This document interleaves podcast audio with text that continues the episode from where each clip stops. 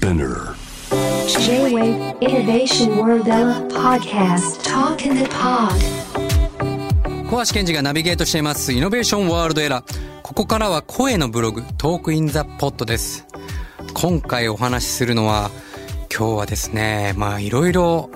まあ、コロナの話とかがどうしても多くなっちゃうんですけどもそんな中で、まあ、コロナの中にも出てきますけど結構いろんな方たちがこう時代の大きな変換期であり今までの固定概念を変えて新しい生き方を想像ししなきゃいけないって言われてる中で僕結構なんか共通して言われていることが面白いなと思ったのは結構愛について言ってるんじゃないかなと思いました。なんか利己主義より利他ってなんか今まで自分が良ければいいとか自分だけが勝ってやるぞみたいなところから利他っていうのは誰かを思う？なんかこう愛っていうのを僕はすごく感じました。で僕自身も実はすごくその愛みたいなものってちょっと日本人に愛っていうとちょっと恥ずかしいんですけどすごくいつも自分の中にテーマがあってあの僕がプロデュースしているスターアイランドっていうねあの未来型花火エンターテインメントもあるんですけどその中のそれがどうやって作られたかの中に僕の中で結構大好きな一冊の本があります。その、それが、アミ小さな宇宙人っていう本なんですね。で、それどういう本かっていうと、まあ、アミっていう、あの、ちょっと、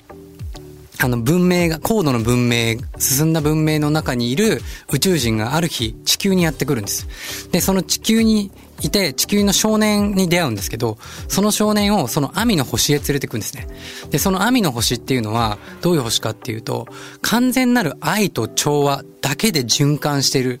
星なんですよね。で、その中で教えられることは、本当は人間もこうやって愛と調和の循環で生きられるんだよっていうのを教えてもらえるんですけど、でもまだ今人間は自分よがりで自分上げ足を引っ張ってきてると。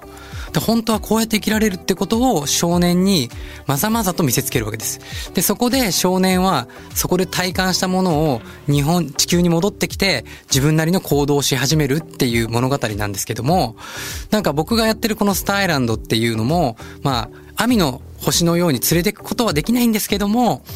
スターアイランドっていう、まあ、パラレルの世界にコネクトすることによって、愛の星につながることによって、そこで感じた、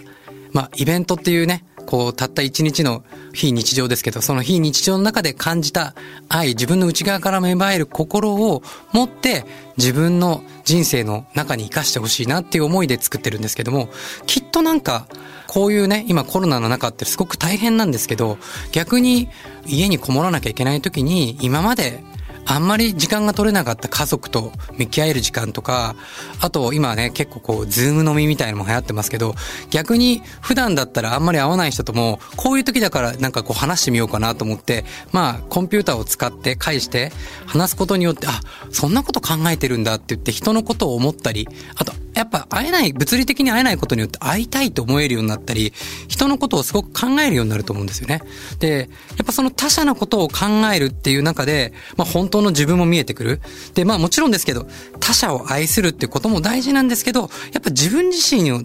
大事にする？今までね、忙しさや情報にこの暴殺されてる中で、きっとなんか今、休めよって僕ら言われているような気がするんですよね。本来の人類というか、本来の人間であるべきものを取り戻すために、このパラダイムシフトが起きてるっていうふうに考えれば、ものすごく意味のある、僕は時間なんじゃないのかなって、すごく思いました。で、なんか、やっぱそういうのを結構割と、こう、今まで、心理的なことを言ってる方たちとか、割とこう、ちょっと、まあ、瞑想とか、スピ系の人たちは結構言ってたんですけど、割と結構僕面白いなと思うのはね、経済学者とか社会学者の人たちも同じようなことを言ってて、例えばこの間ちょっと見た番組で、あの、社会学者のジャック・アタリさんっていうのが言ってたのが、まあ、パンデミックっていう深刻な危機に直面した今こそ、他者のために生きるという人間の本質に立ち返らなければならないと。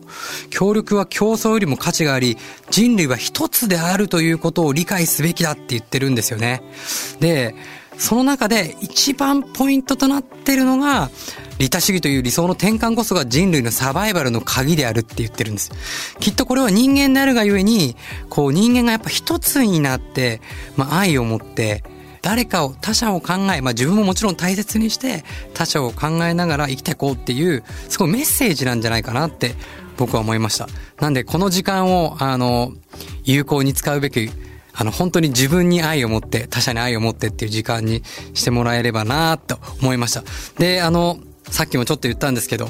大変っていうのは大きく変わるっていう意味なんで、そのこの大変って一見思いがちですけど、この大変な時間を自分自身を大きく成長させられる時間だと捉えて、ぜひ前向きに楽しんで生きていただけたらなと思います。